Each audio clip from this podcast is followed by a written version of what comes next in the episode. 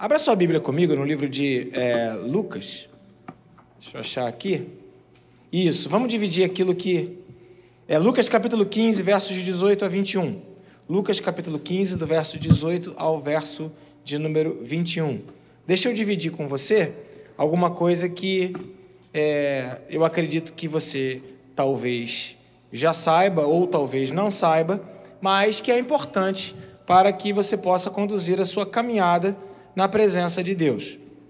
Antes da gente é, ler o texto, ou os textos que a gente vai ler, tem muito texto para a gente ler na Bíblia hoje, é, eu queria só é, introduzir o que a gente vai dividir, dizendo para você o seguinte: é, às vezes a gente se esquece que tem um Deus que é vivo e poderoso, um Deus que é o dono de todas as coisas, um Deus que controla todas as coisas, quer elas estejam no céu, quer elas estejam na terra.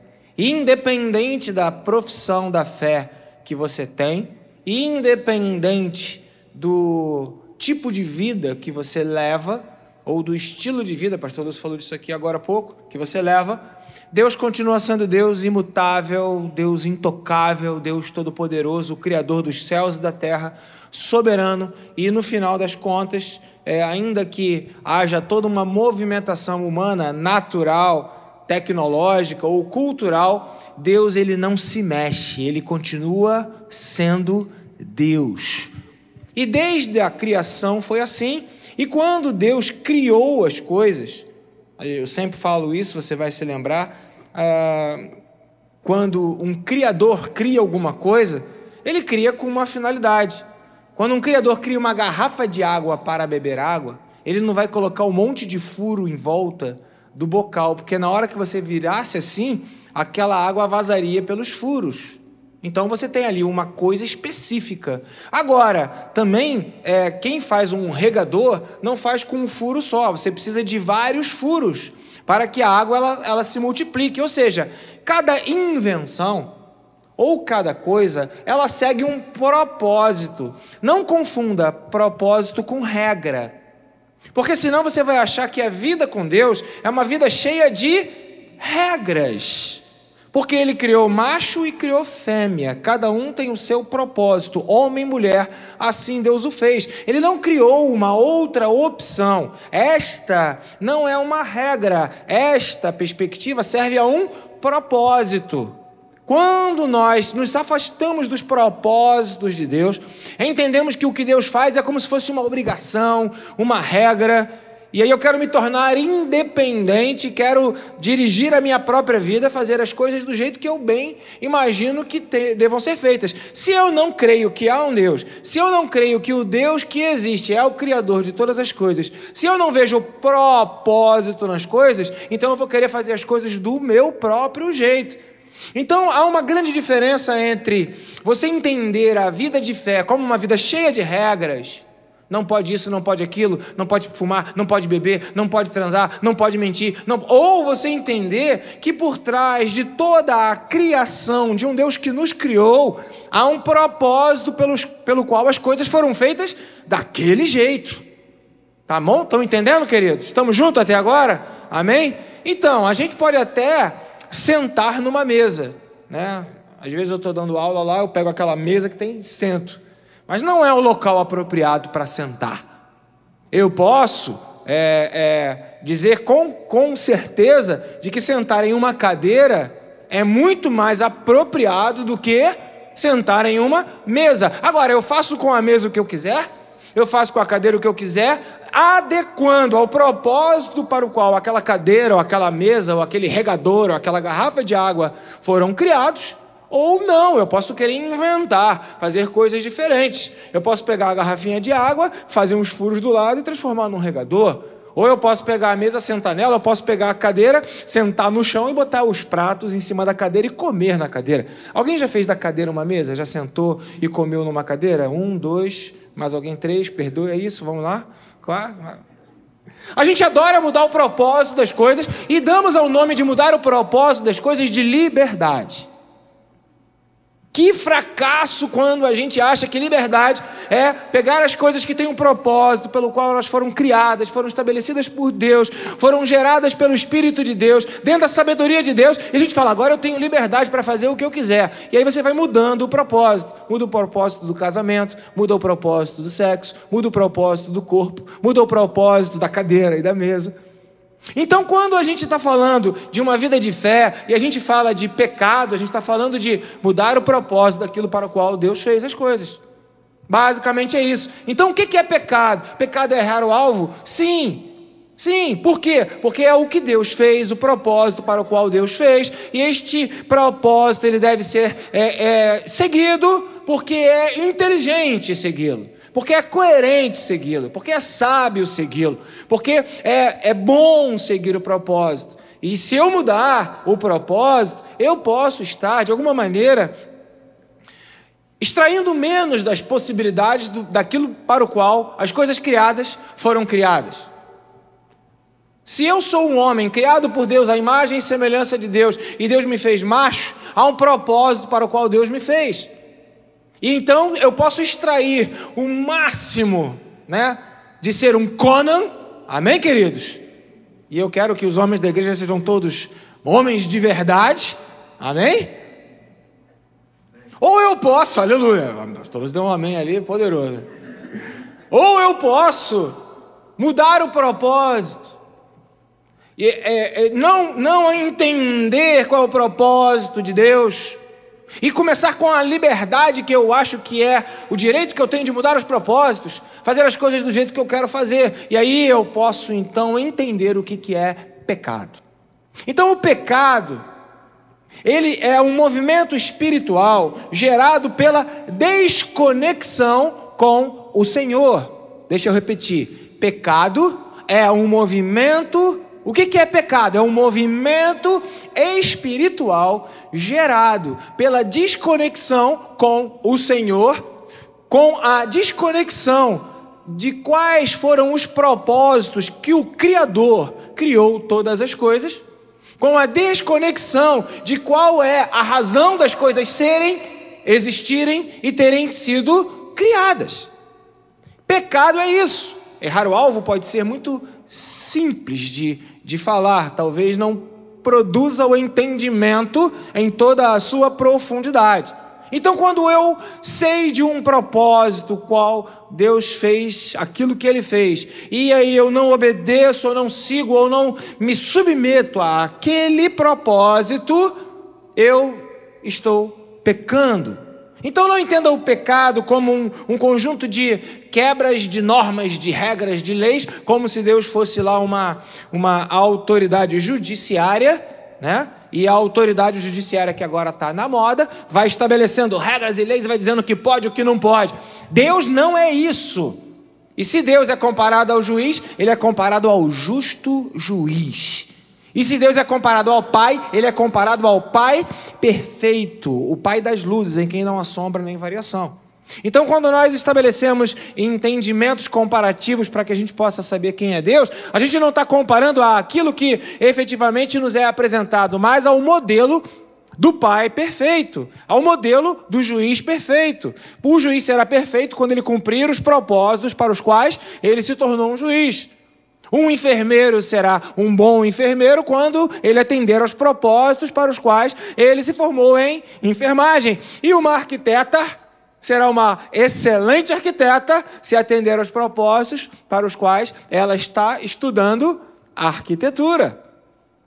Então não entendo o pecado como uma quebra de regras, porque Deus não faz regras, Deus cria todas as coisas, Ele é o Criador dos céus e da terra, de todas as coisas que existem. Posso ouvir um amém? Essa compreensão precisa ser absorvida como introdução para que a gente entenda né, qual é a importância do arrependimento de pecados. Senão a gente vai achar que é ruim. E aí, a gente não vai querer ouvir falar de pecado, não vai querer ouvir falar de arrependimento, não vai querer ouvir falar de confissão, porque isso traz uma espécie de peso, uma carga, e ninguém quer falar de, ninguém quer ouvir, né, sobre carga e sobre peso, porque tu já está sobrecarregado pelo, pelo tempo que você fica na fila do ônibus, o tempo que você fica na fila do metrô, o tempo que você fila na fila da carne. Alguém aqui é do tempo da fila da carne? Levante a mão, quem é do tempo da fila da carne. Ok? Da fila do feijão, que foi um pouco antes, alguém é do tempo da fila do feijão. Ok? Os demais procurem no Google em história para ver o que, que foi isso aqui no Brasil. Tá bom? Fila da carne, fila do feijão. Então você não, não, não entenda que o pecado é uma coisa que vai te trazer peso. Quando a gente fala de pecado, a gente está falando de Deus, que é o Criador. E quando nós queremos essa conexão com Deus, nós precisamos enxergar o pecado. Por isso que Davi, ele, ele lá no Salmo 51, ele fala: Cria em mim, ó Deus, um coração puro e um espírito reto, porque eu não quero errar. Ele ainda fala no Salmo 139: sonda meu coração, vê se tem coisa errada dentro de mim e me livra. Paulo chega a dizer lá em, em Coríntios, capítulo 7, é, eu, eu, me torno um cara infeliz, porque o que eu não quero fazer eu vou e faço. Senhor, quem me livrará desse corpo, dessa morte? Graças a Deus que eu tenho o caminho, que é Jesus Cristo, que é o vencedor e que me livra dessa situação do pecado. Então, se não houver pecado ou consciência dele, não vai haver arrependimento. E o que é arrependimento? É a confissão de pecados que produz dentro de nós uma reação.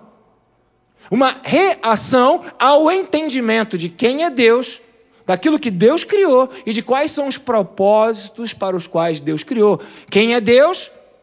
O Deus que controla o passado, o presente e o futuro, e quais foram os controles de Deus no tempo, no espaço, na história. Então, se eu não entendo isso, eu não consigo me conectar com Deus. E se eu não me conecto com Deus, eu vou me conectar a qualquer coisa. Vou me conectar a um homem, vou me conectar a um livro, vou me conectar a uma história, vou me conectar a um descontrole, mas não vou me conectar ao controle de Deus. Portanto, é, é preciso eu entender que o pecado, ele é não compreender o propósito de Deus. Quando eu olho para a história, quando eu olho para o passado, quando eu olho para tudo aquilo que já aconteceu, para todas as circunstâncias, eu posso pecar contra o passado, porque a Bíblia ela me, ela me ensina dizendo o quê? É, pois todas as coisas cooperam juntamente para o bem daqueles que amam a Deus, vírgula, daqueles que estão segundo o seu. Você está segundo o propósito de Deus? Você está fazendo as coisas de acordo com o propósito de Deus? Então, seu passado colabora para o propósito que Deus tem na sua vida. E quando você se rebela contra Ele, o que, que você está fazendo? Pecando. Está dizendo para Deus: não, Deus não controlou a minha história. Deus não controlou o meu passado. Deus não controlou as circunstâncias. Então, quando eu tenho essa consciência, eu então eu, eu, eu mudo o meu ponto de vista. Lucas capítulo 15, esse filho pródigo, ou essa ovelha que se perdeu da casa do pai, verso 18 até o verso 21, ele é, resolveu ter uma vida solo por conta própria, pegou a herança, e aí eu não sei se vale a pena ou não deixar herança, porque a maioria das famílias que tem herança tem problema após a morte do seu, né, do, do seu é, é, matriarca, da sua matriarca, do seu patriarca, porque parece que os filhos eles ficam se degladiando por causa de dinheiro. E esse camarada aqui, ele se degladiou em vida. Né? Você, você acha que é ruim quando a família briga depois que morre? A Bíblia está mostrando um que brigou quando o pai ainda era vivo. Né? Me dá minha parte aí, eu vou embora. Olha que situação.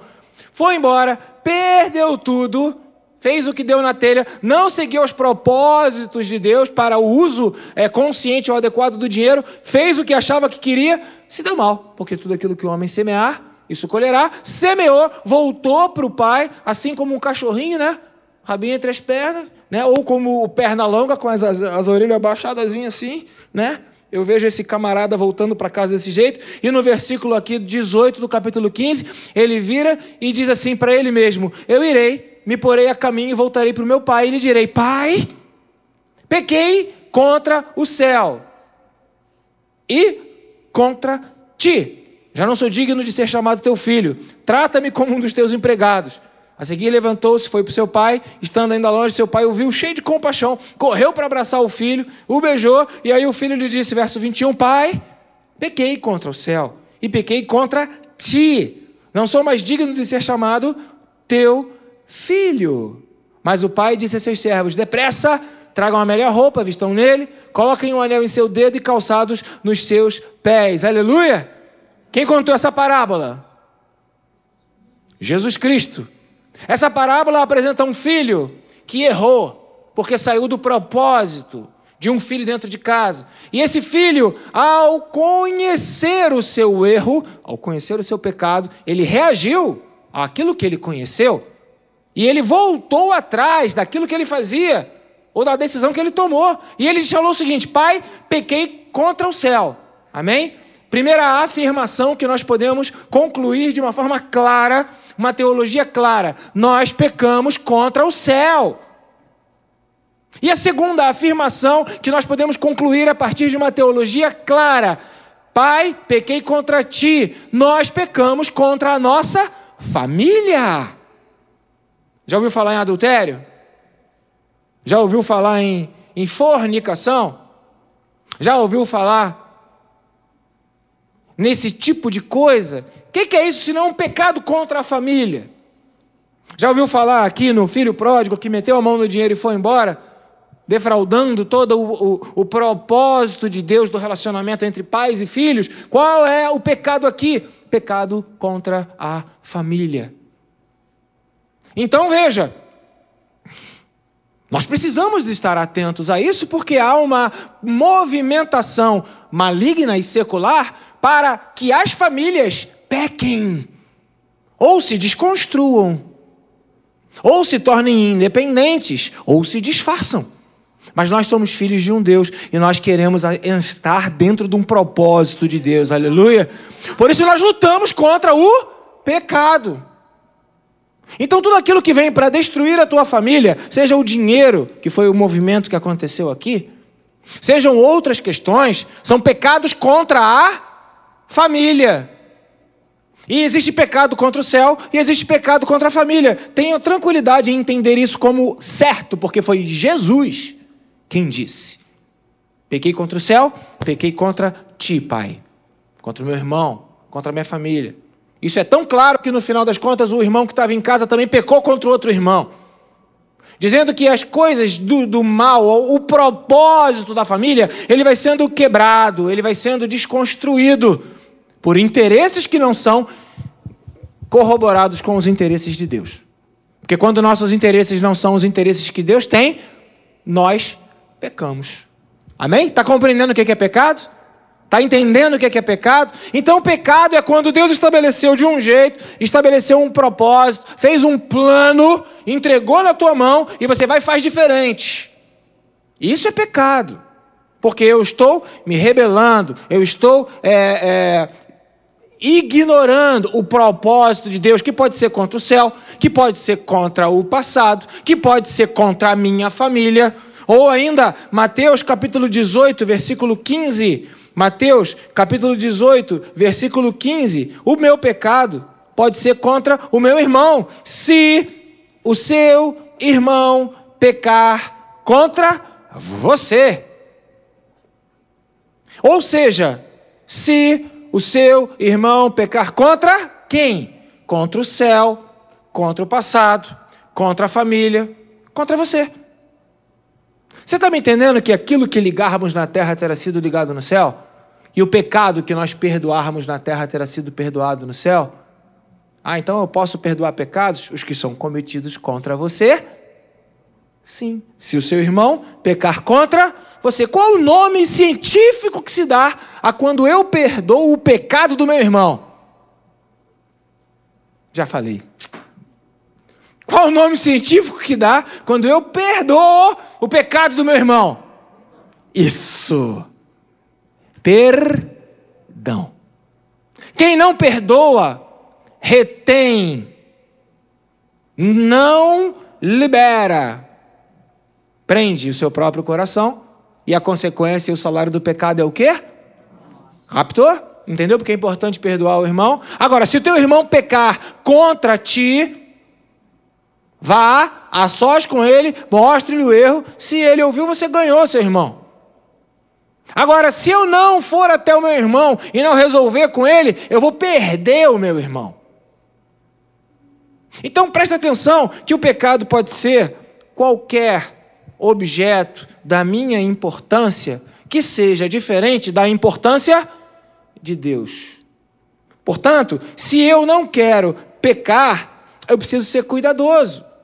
Ou preciso conhecer a quem é o Deus que estabeleceu, para que, que Deus fez as coisas do jeito que ele fez. Ou conhecer o caráter de Deus, ou conhecer a natureza de Deus. Por isso nós precisamos do Espírito Santo de Deus, que é o árbitro em nossos corações, que nos ilumina, que mostra o que é pecado, o que é erro, que mostra aquilo que nós, eu e você, devemos parar, mudar. Porque quem muda não é externo. Quem muda sou eu. Nós somos seres volitivos, ou seja, temos vontade. É uma tragédia quando a gente ouve falar: ah, mas eu não consigo, ah, mas eu não queria, mas eu, eu não consigo. É estranho quando você fala isso. Me parece que você está né, é, se colocando como uma, uma vítima das circunstâncias para justificar você continuar fazendo a mesma coisa. Por isso que a confissão de pecados ela é uma doutrina daqueles que querem estar em conexão com Deus. Porque eu só confesso aquilo que eu reconheço que é pecado. Se eu não reconheço que é pecado, eu não confesso. E mantenho e seguro. E o pecado fica guardadinho, fica comigo mesmo. 1 Samuel, capítulo 22, versículo 25. 1 Samuel, capítulo 22. Estamos falando muito de Novo Testamento, mas será que era assim no Antigo Testamento? 1 Samuel capítulo 22, versículo 25. Os filhos de. Capítulo 2. 1 Samuel capítulo 2, versículo 22. Diz assim: Eli já era bem idoso, ficou sabendo de tudo que seus filhos faziam a todo Israel e que eles se deitavam com as mulheres que serviam junto à entrada do encontro. Ou seja, estava vendo ali uma pouca vergonha dentro da igreja da época. Verso 23. Por isso Eli perguntou a seus filhos: Por que vocês fazem essas coisas? De todo o povo ouço a respeito do mal que vocês fazem. Não, meus filhos, não é bom que eu escuto se espalhando entre o povo do Senhor. Verso 25. Se um homem pecar contra outro homem, mais uma vez reafirma que o homem pode pecar contra um homem. Vírgula. Os juízes poderão intervir em seu favor. Mas se pecar contra o Senhor, quem intercederá por ele. Glória a Deus que nós temos Jesus Cristo, que é o nosso paracleto, o nosso advogado, o qual está sentado à direita de Deus e intercede por nós.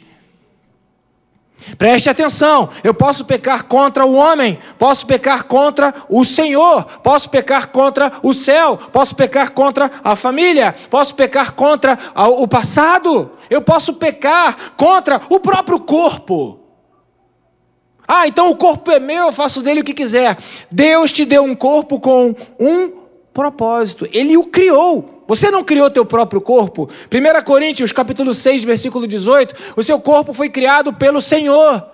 E quando você não faz com o corpo o que o corpo foi feito para fazer, isso não é liberdade, isso é pecado. E o pecado ele gera morte. Então, em nome de buscar a vida, ou a liberdade, ou fazer aquilo que eu quero fazer sem regras, a sociedade ela está pecando contra Deus e o pecado que gera morte vai fazendo com que a vida perca o sentido.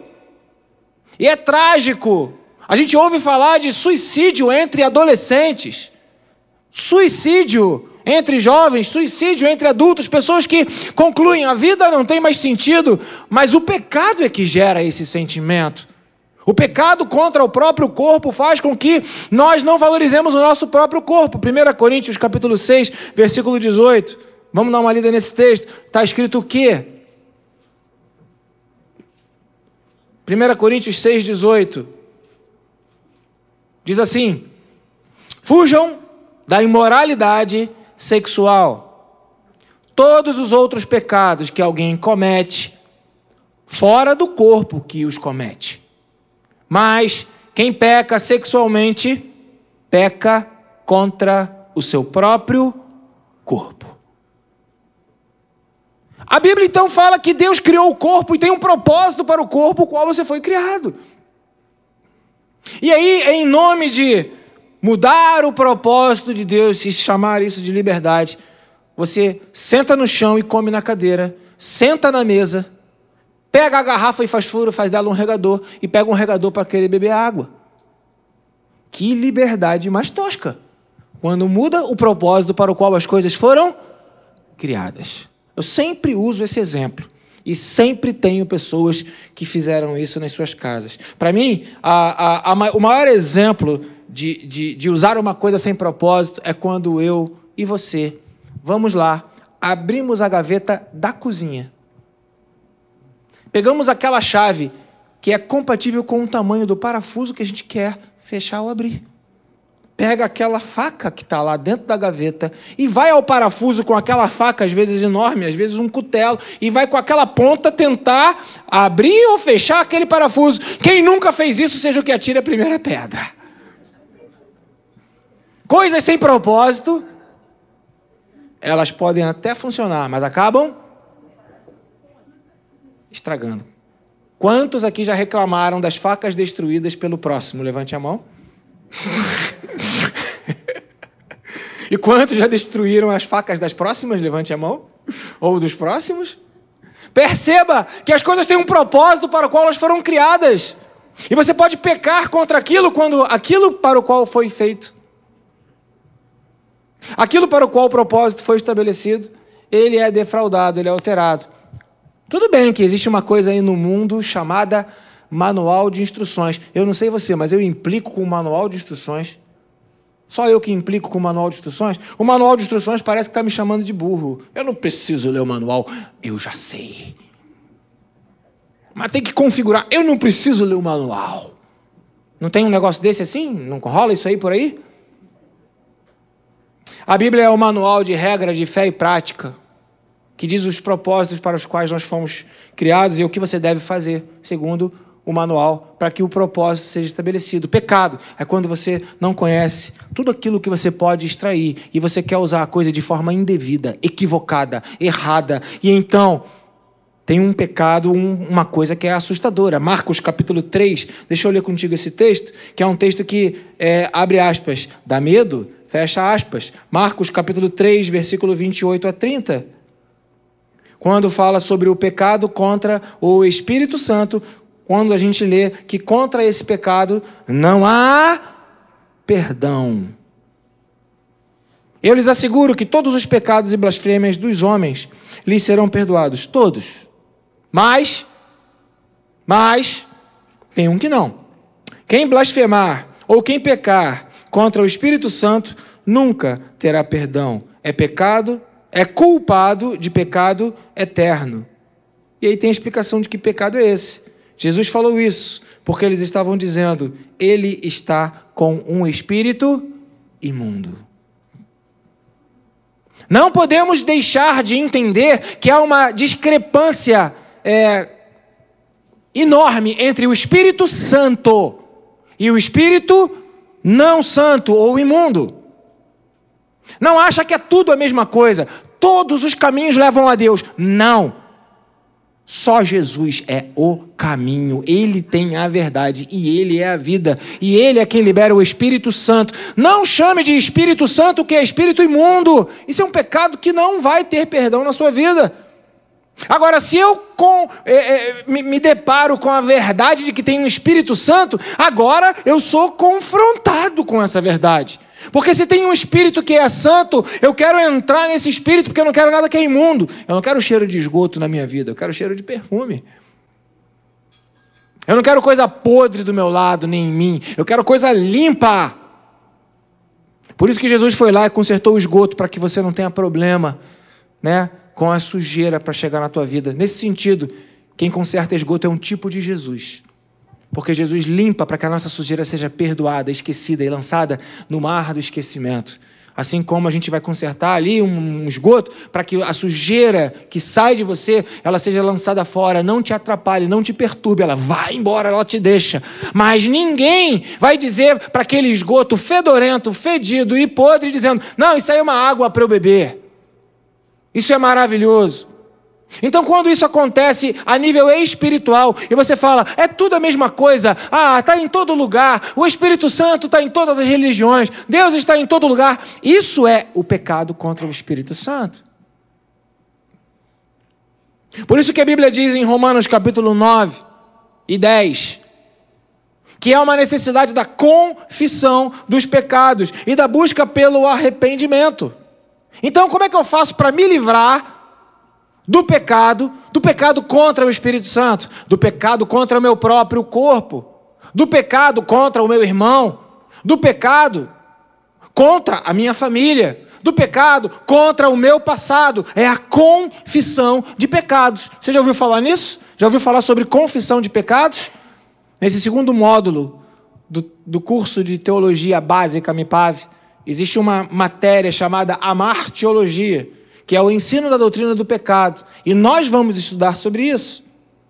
E uma das, das dos ensinos da doutrina é a confissão.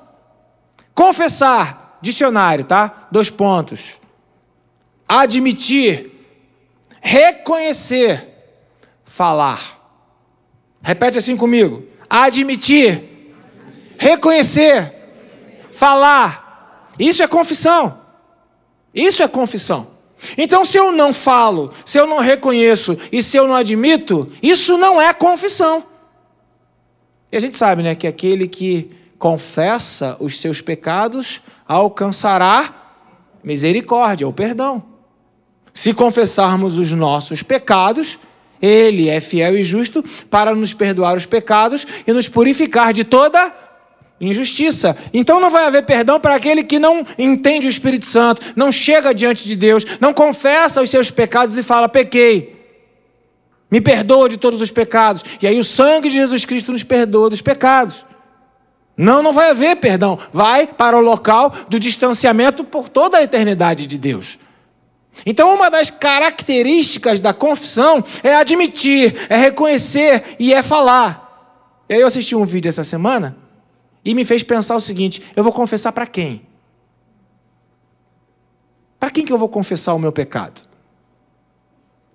E nesse vídeo, a pessoa dizia o seguinte: dentro da justiça ou dentro da lei, quando alguém é pego em flagrante, não precisa de testemunha para poder aquele crime é, ser é, efetivado ou ser consagrado, né? Com, com, sei lá o nome.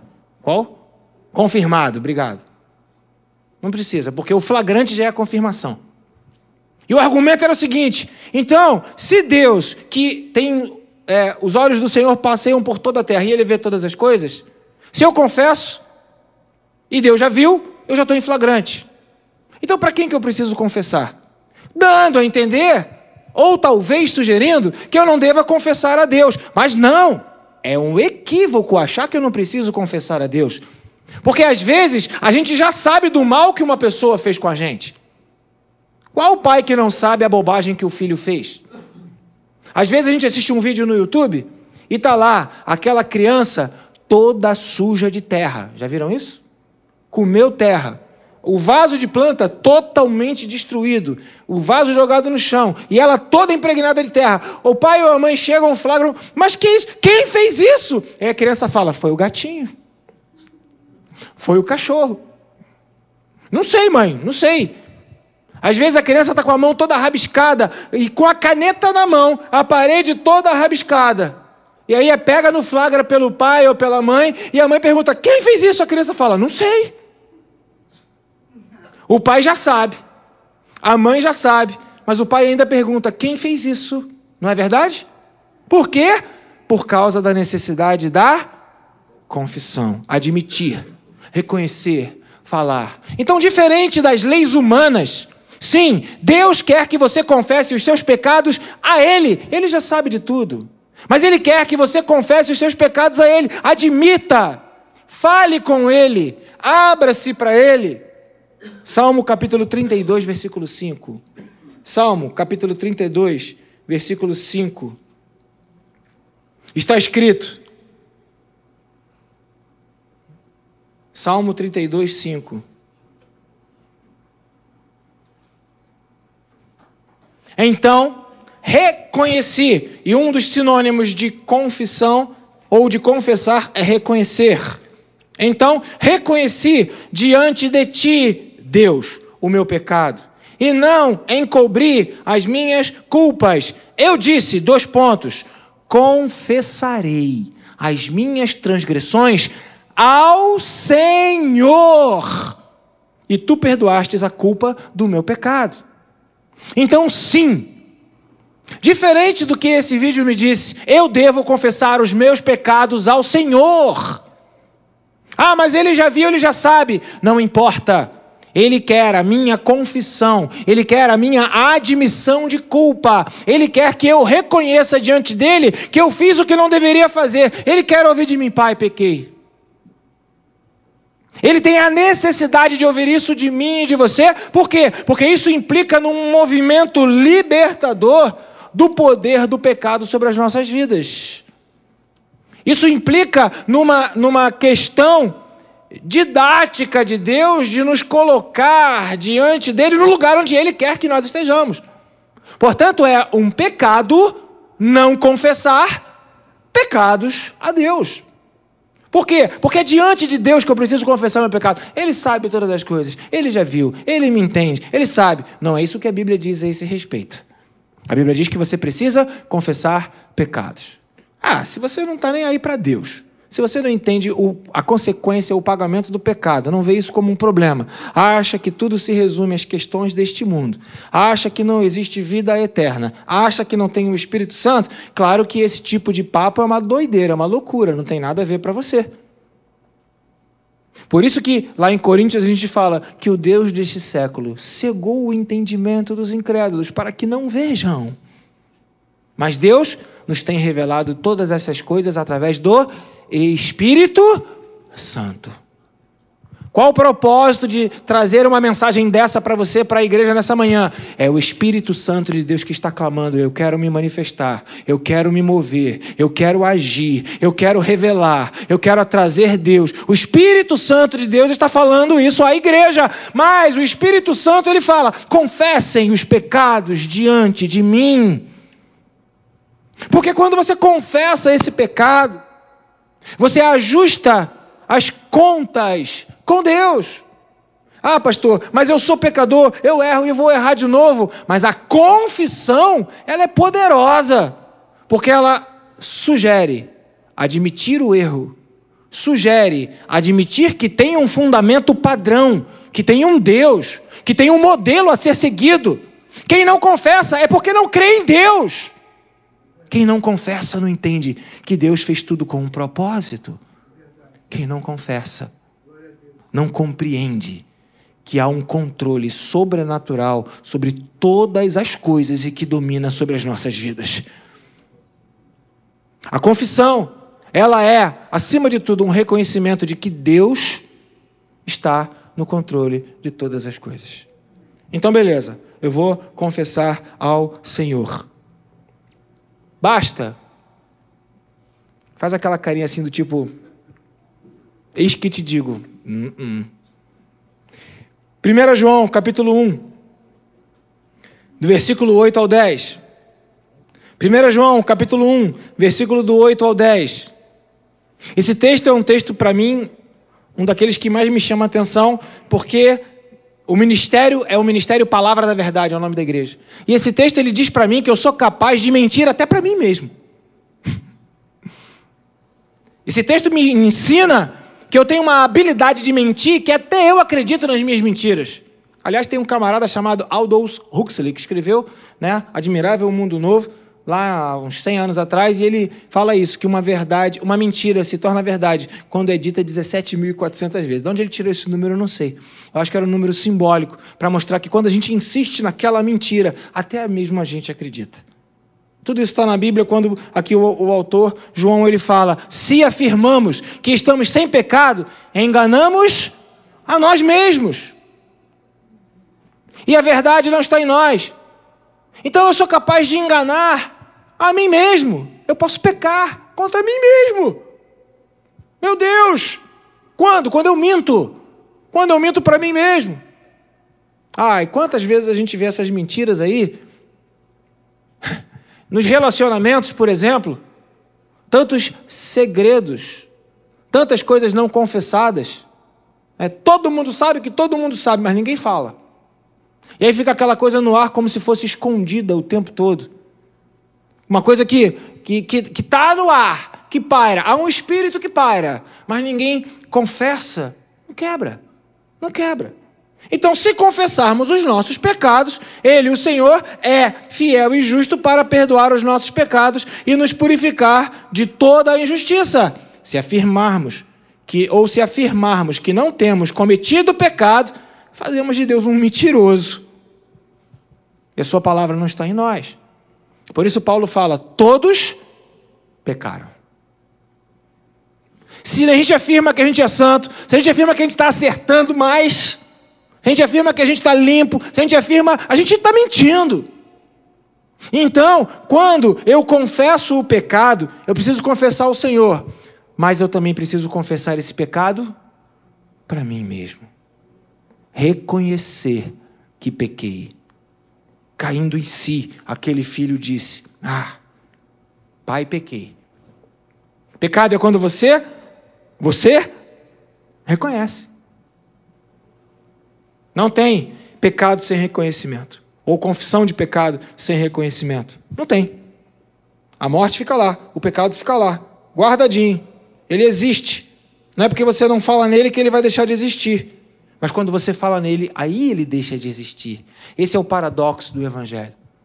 A palavra tem o poder para criar e tem o poder para destruir. Quando eu confesso os meus pecados ao Senhor, essa palavra liberada tem o poder de destruir o mal do pecado sobre a minha vida. Porque eu confesso o meu pecado ao Senhor Jesus, entrego o meu pecado a Ele, Jesus pega o meu pecado, Ele é fiel e justo para me perdoar o pecado, me purificar de toda injustiça, está destruído o meu pecado. Por isso que se o meu coração me condena diante dos pecados, maior é Deus do que o meu próprio coração.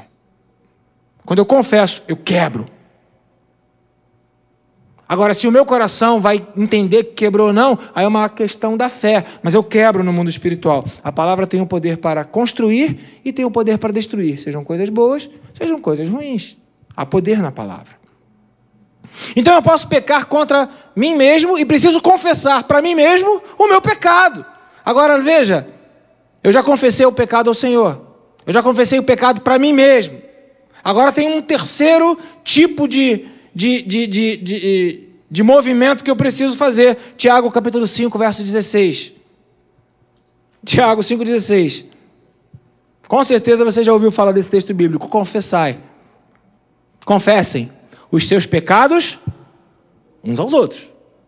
Não preciso explicar muito, não, que eu tenho que confessar o pecado para o outro, né? E orem uns pelos outros, para serem curados. Então, para quem que eu tenho que confessar pecado? Para Deus, para mim mesmo e para o meu irmão. A confissão completa é uma confissão que diz respeito ao que eu falo com Deus no meu mundo espiritual, que eu falo com mim mesmo no meu mundo natural biológico e o que eu falo com o outro no meu mundo relacional e espiritual que envolve a relação com o próximo. Então o Espírito Santo de Deus, ele diz para você: confesse o seu pecado a Deus, confesse o seu pecado a si mesmo, confesse o seu pecado ao próximo. O que você não deve fazer é não confessar. Pastor Lúcio estava falando agora há pouco aqui sobre algumas pessoas que podem ter problemas de pedir oração porque estão se sentindo expostas.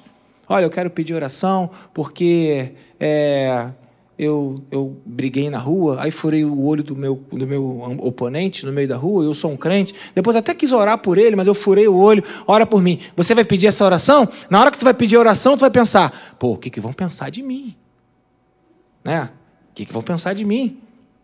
Aí a pessoa chega aqui na igreja, né, se dizendo de dieta, aí traz aqui um saco de 15 pães, um quilo de mortadela, né? Aí vamos orar agradecendo a Deus pelo alimento. Aí come um, come dois, come três. Aí esquece do pecado da gula. Ah, agradeci a Deus pelo alimento. Carta... Não, entendem? Então não vou pedir a Deus para me perdoar da gula. Porque eu não quero que ninguém saiba. Então a confissão, ela tem um negócio de vergonha aí no meio. Captou? A confissão, ela tem um negócio de reconhecimento, de humilhar-me diante de Deus. De confessar diante de Deus, diante de mim mesmo e diante dos homens. Isso me tira de um lugar aonde todo mundo vai. Aí é que está o negócio. Aqueles que são muito preocupados com a imagem, e eu quero que os irmãos me é, perdoem e respeitem na minha crise de meia-idade. Amém? Eu posso estar vivendo a minha crise de meia-idade. Tem uma hora que a pessoa ela entra nessa crise, né? Ela acha que tem que ser garotão. Me perdoem, me respeitem, daqui a pouco passa. Eu espero, né? Eu espero não ter que demorar tanto tempo contra outros aí que continuam com a crise de meia-idade até hoje, né, velhinho? É? Mas quem está muito preocupado com as aparências ou com o que os outros vão pensar, não vai pedir, não vai confessar pecado. Quem está muito preocupado com o que os outros vão pensar, com o que os outros vão dizer, com o que os outros vão achar, com o que os outros vão concluir, está muito preocupado em confessar pecado, não. Porque tem vergonha, tem medo. Deixa quieto. Ih, pequei. Ah, vamos esquecer. Vai passar. Então a confissão, ela tem a ver com um processo de humildade, ela tem a ver com um processo de reconhecimento de que Deus é Deus, tem a ver com um processo de que, olha, eu tenho que me colocar numa posição de dependente e não numa posição de superioridade. Sabe, irmãos? E a igreja comete pecados e muitos.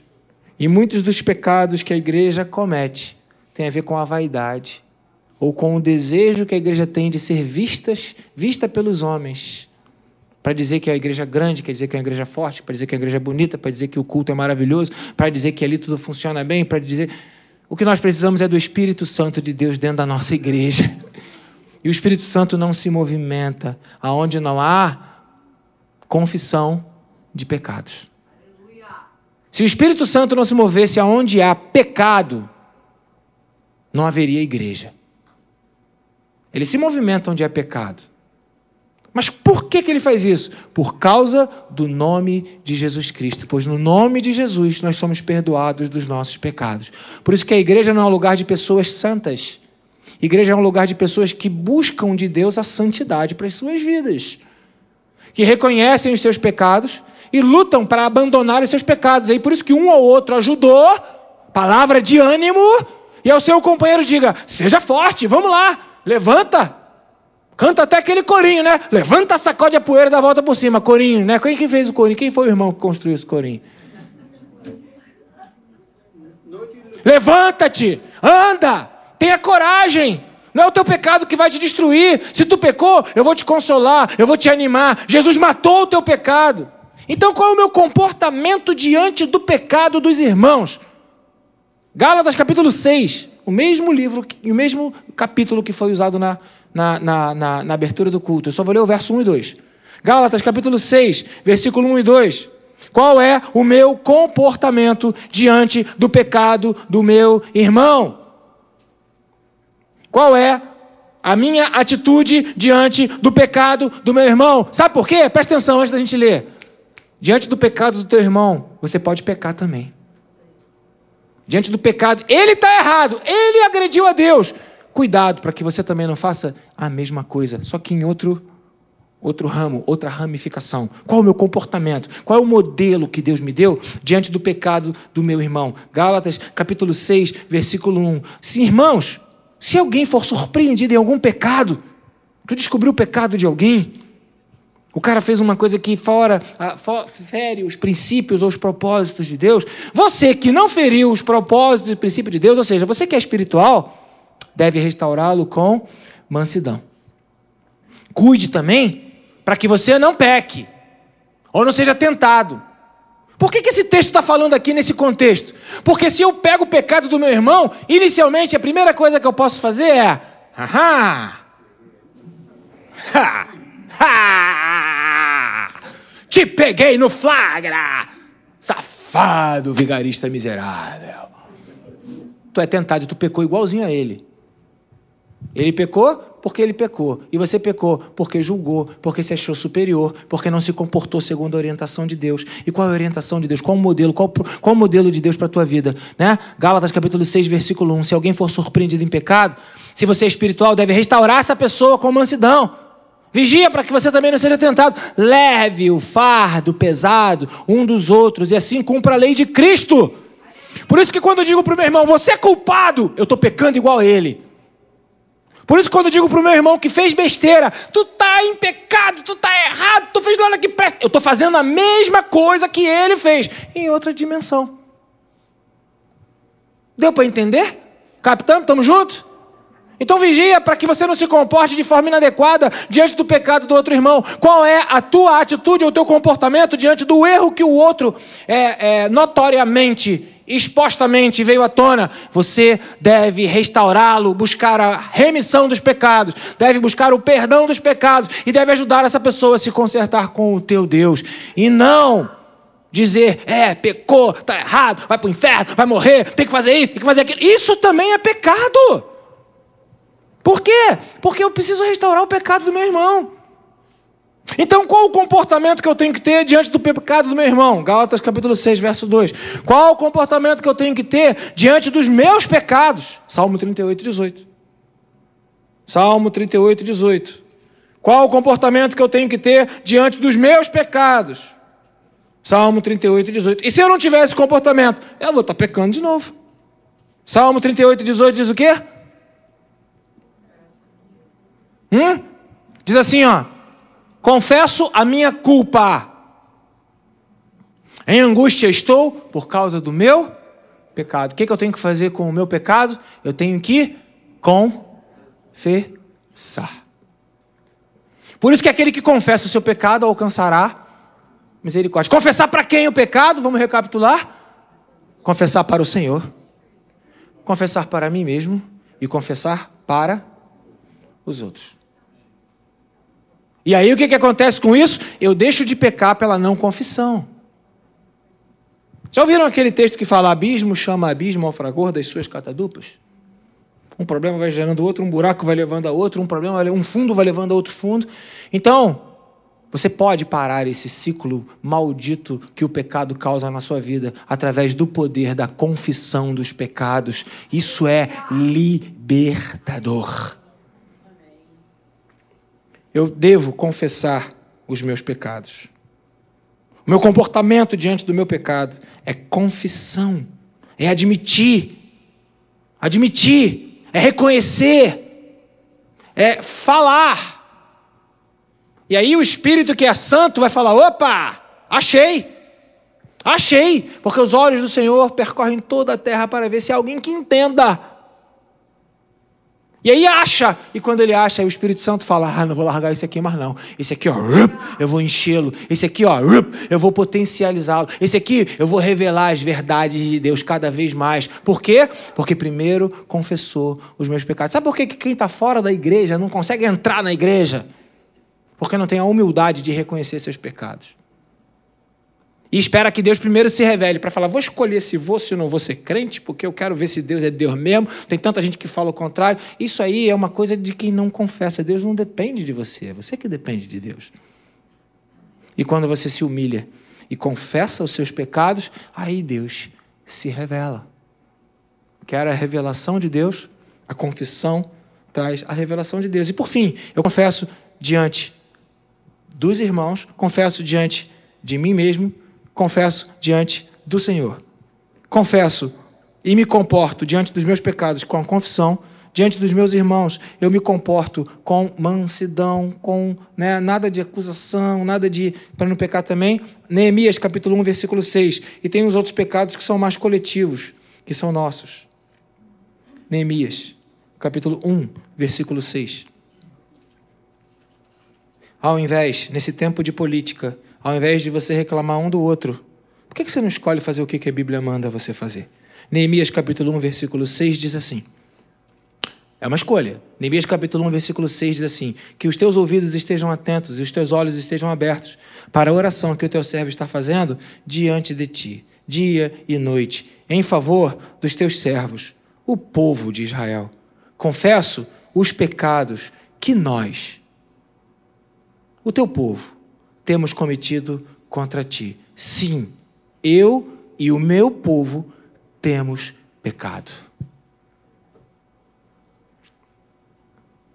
Em vez de se comportar de maneira imprópria diante do pecado do teu irmão, que pecou contra ti, que pecou contra o céu, que pecou contra si mesmo, por que, que você não faz o que a Bíblia te orienta para que você não seja tão pecador quanto ele? Você vai a Deus e fala: Eu confesso o pecado do povo. Pai, perdoa o povo. Perdoa o povo, perdoa o povo, perdoa. Eu confesso os pecados que nós, o teu povo, temos cometido contra ti. Sim, eu e o meu povo temos pecado. Está na palavra de Deus, é a verdade de Deus. Então, meus amados irmãos, a confissão, ela é dos meus pecados para Deus ela é dos pecados do povo para Deus, ela é dos pecados da família para Deus. O que é a confissão? É um contínuo ato de reconhecimento da dependência de Deus. E o tempo todo alguém que quer acertar. Então, você tem duas opções. Ou você vai ficar se culpando porque pecou. Ah, fiz besteira, errei, mas teve motivo. Justificando porque pecou. Não, eu fiz isso porque fulano fez aquilo, eu fiz o outro porque o fulano fez o outro. Ou você vai admitir, vai assumir e vai dizer: Pai, eu pequei, eu confesso. E aí você acaba um ciclo de domínio do mal que continua sendo distribuído. O pastor Lúcio falou aqui no momento da oferta sobre a semente. Como é que eu vou semear na vida do outro, não foi isso? Porque às vezes o outro não merece que seja semeado, ou o outro não está semeando. E aí a bondade, alguma coisa que você falou aqui, agora há pouco, meu Deus do céu. E você falou, mas não é porque o outro não faz que eu vou deixar de fazer. Não é porque o outro pecou que eu vou deixar de perdoar. Não é porque o outro fez o que não deveria que eu não vou confessar diante de Deus o pecado dele. Jó, queridos. Jó, ele fazia sacrifício pelo pecado dos filhos. O que, que, que, isso quer dizer? Ele está dizendo: Deus, perdoa o pecado do, do, meu filho, perdoa o pecado da minha esposa. Ele estava confessando o pecado da família. Ele estava é, é, confessando os seus próprios pecados. E Deus se agrada disso. E Deus ele movimenta o Espírito Santo no lugar onde há confissão de pecados. E eu vou dizer uma coisa para vocês: eu preciso do mover do Espírito Santo de Deus na nossa vida. Preciso desse mover do Espírito Santo.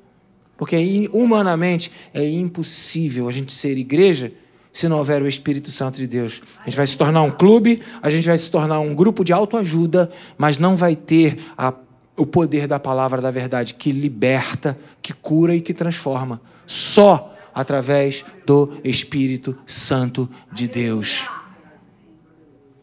Confessa.